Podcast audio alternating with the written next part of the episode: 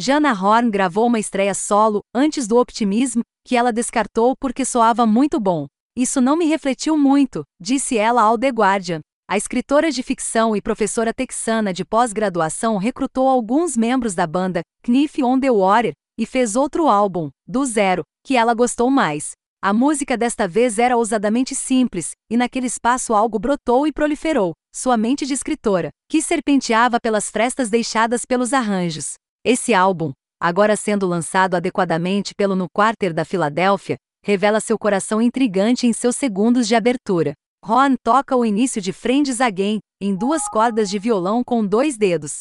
Sem algumas mudanças de acordes, a música é intrigantemente próxima de algo que você poderia escrever e tocar sem nenhum conhecimento de guitarra. Uma trombeta eventualmente soa com algumas notas inteiras, mas por outro lado, a ação é confinada às palavras de Ron, que traçam a circunferência de uma ferida psíquica repetidamente. Você não apenas me empurrou para fora, você me desenterrou, fundo. Ela canta alegremente, acrescentando repetições da palavra profundo, como se cada vez pudesse aproximá-la da raiz da lesão. A partir daí, o álbum floresce em um balanço country suave. Os licks e chufles e os hits dos pratos são tocados em soto você. A peculiaridade seca na entrega de Horn lembra Phil Elverum, assim como a serenidade fria da música às vezes evoca o Monte Erie.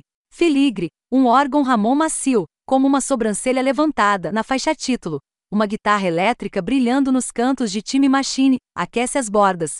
Se o humor de Elveron é devaneio solitário, o de Horn é mais terno e íntimo. Muitas letras parecem conversas entre parceiros. Em sua biografia de imprensa extraordinariamente divertida, uma professora de pós-graduação me disse uma vez que masturbação é escrever. Desde que você esteja olhando pela janela, Horn cita Raymond Carver, e suas melhores canções têm a qualidade desconcertante e resumida de uma das miniaturas de Carver. Como nas histórias de Carver, ou de Emin Pell, você nem sempre tem certeza do que o narrador está revelando ou para quem, e a história parece separada de alguma narrativa maior e contínua. Veja a mudança de falas que começa com um personagem confessando que acordou no meu cérebro para outro. O segundo personagem oferece uma réplica curiosa. De certa forma, simplesmente não nos relacionamos, e é aí que a simpatia pode ser, e é suficiente. Até a molécula, os opostos existem, e existir depende de seus opostos. O que Deus não é, ele é. Está claro? Não? A música termina aí.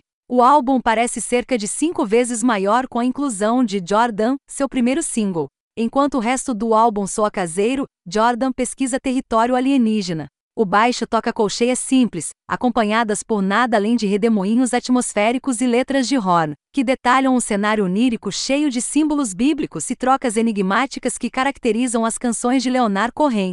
Ela canta fala calmamente em métrica fluida, e enquanto a música gira e escurece, nada fica claro, exceto por seu presságio fascinante. Ela mencionou que foi a última música que ela escreveu para o álbum, e tem a sensação de uma transmissão de algum outro lugar, talvez para onde Jana Horn vai em seguida.